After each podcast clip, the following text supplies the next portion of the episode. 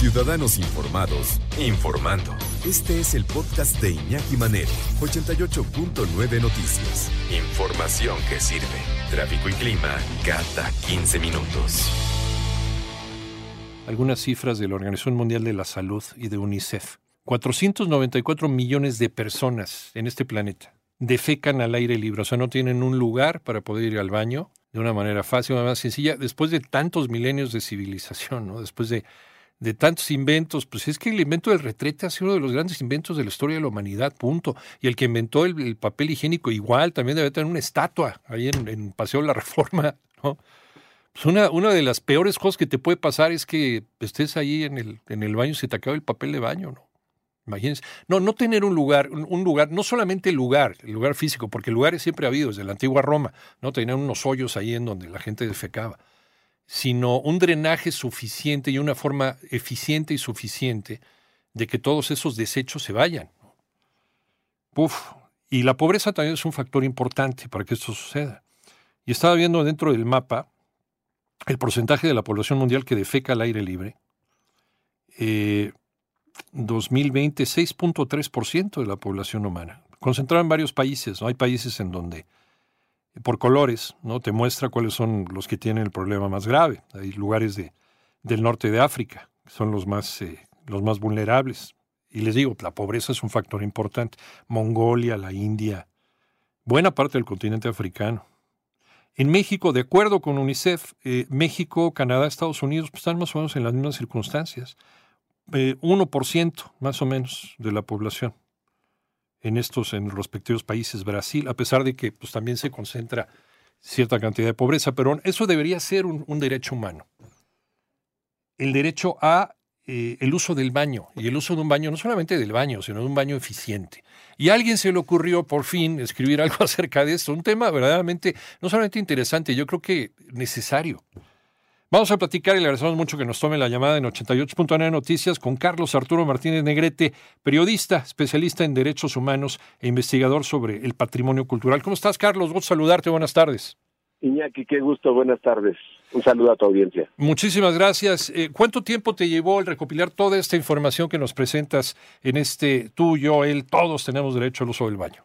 Pues en realidad la sigo recopilando porque estoy haciendo un documental de cine y no termina la información de fluir porque cada vez te encuentras con historias que se convierten en histerias, ¿no? Sí.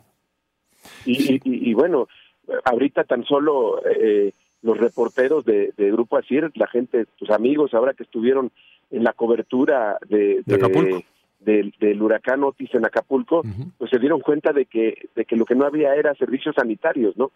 Y eso como sociedad nos resta competitividad. Cuando tú me hablas de una cifra del 1% de que la gente defeca es imposible porque porque tan solo hay que observar la gente que está en situación de calle. Y esa gente eh, pues defeca al aire libre.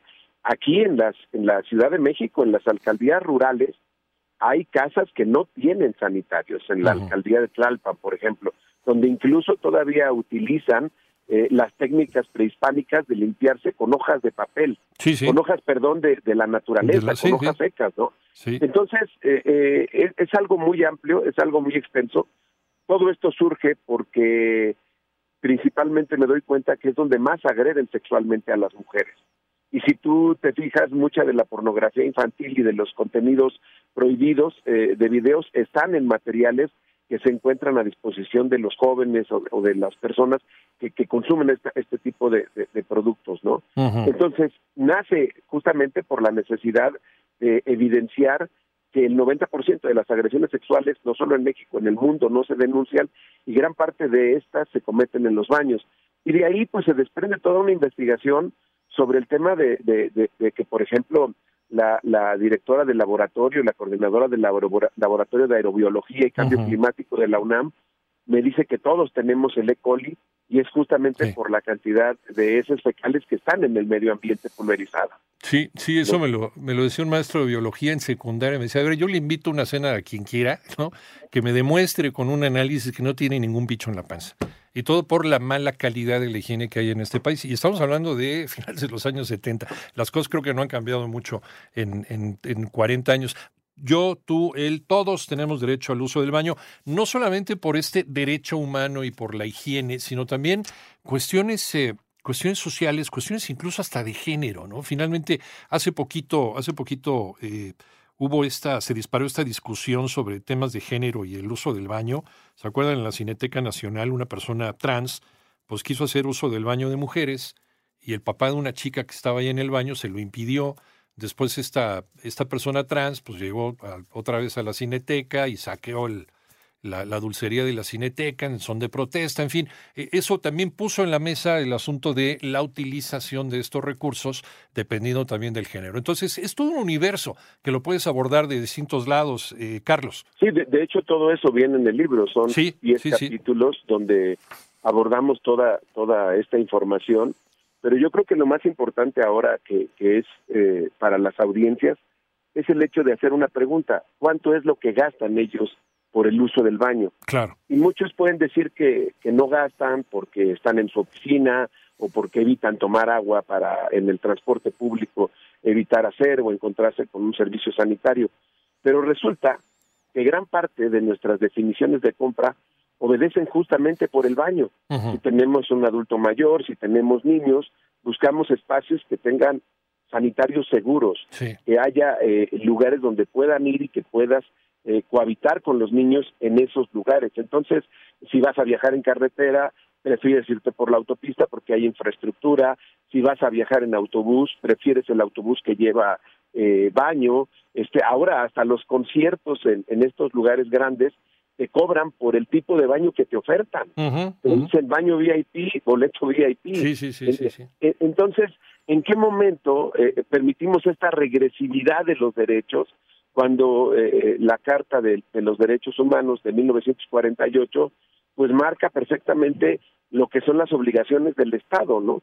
Y el Estado pues no garantiza, fíjate que los rotarios, la primera acción que hacen hace más de 100 años fue poner un baño público en Chicago. Eh, eh, desde, entonces te habla del problema. Y a mí me parece que después de toda esta conversación que he tenido con los especialistas, a la conclusión que han llegado todos, sin que yo hubiera buscado ese resultado, es que los baños como están se tienen que repensar completamente.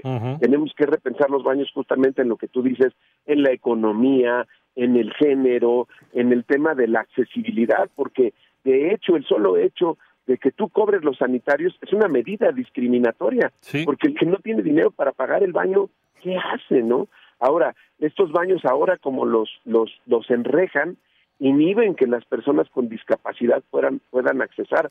Pero, por ejemplo, eh, eh, entrevistando a un débil visual, que eso para mí fue de las cosas más sorprendentes, y yo lo refiero en el libro, que eso merece un libro aparte, es que no hay ningún baño que comunique a los débiles visuales hacia ese lugar.